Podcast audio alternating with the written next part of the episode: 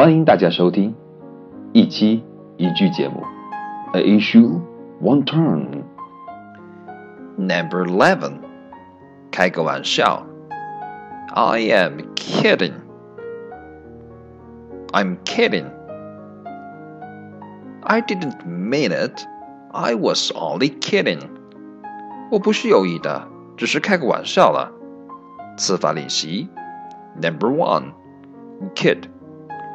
K I D, kid.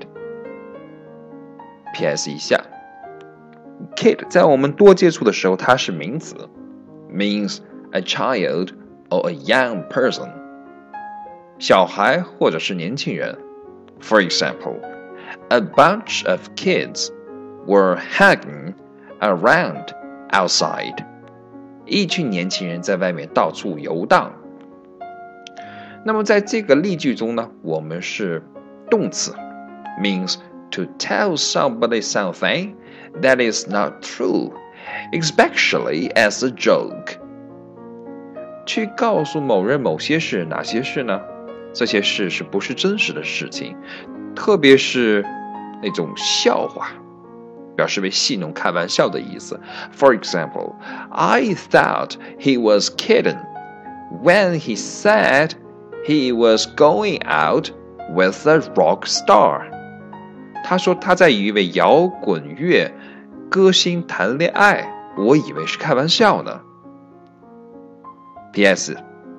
这时候的 kidding 和 joking 是可以互换的，所以我们也可以说 I am joking. For example, I didn't mean it. I was only joking. 另外，在非场合与北美英语口语中，kid 作为名词表示为孩子，远比 child 要常见，而且作为动词表示玩笑的时候，也常用在现在进行时。对我正在开玩笑，你不要在意啊。福利时间，hang around。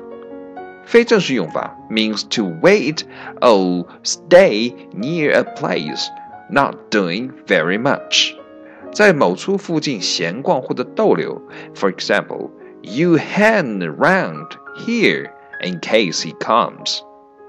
你在这附近等着，以防他万一来。Number two, hang around with somebody，非正式用法。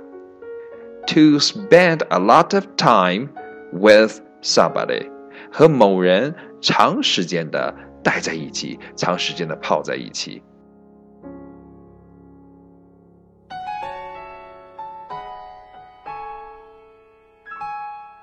您现在收听到的节目是来自于晴雨堂，所有线上直播课程、平台录播节目以及线下课程，全部基于晴雨堂所独有的功能概念引导学习论调和 （Functional Concept Review）。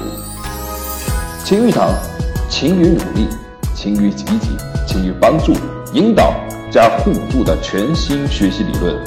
更多请微信搜索“勤于理念”。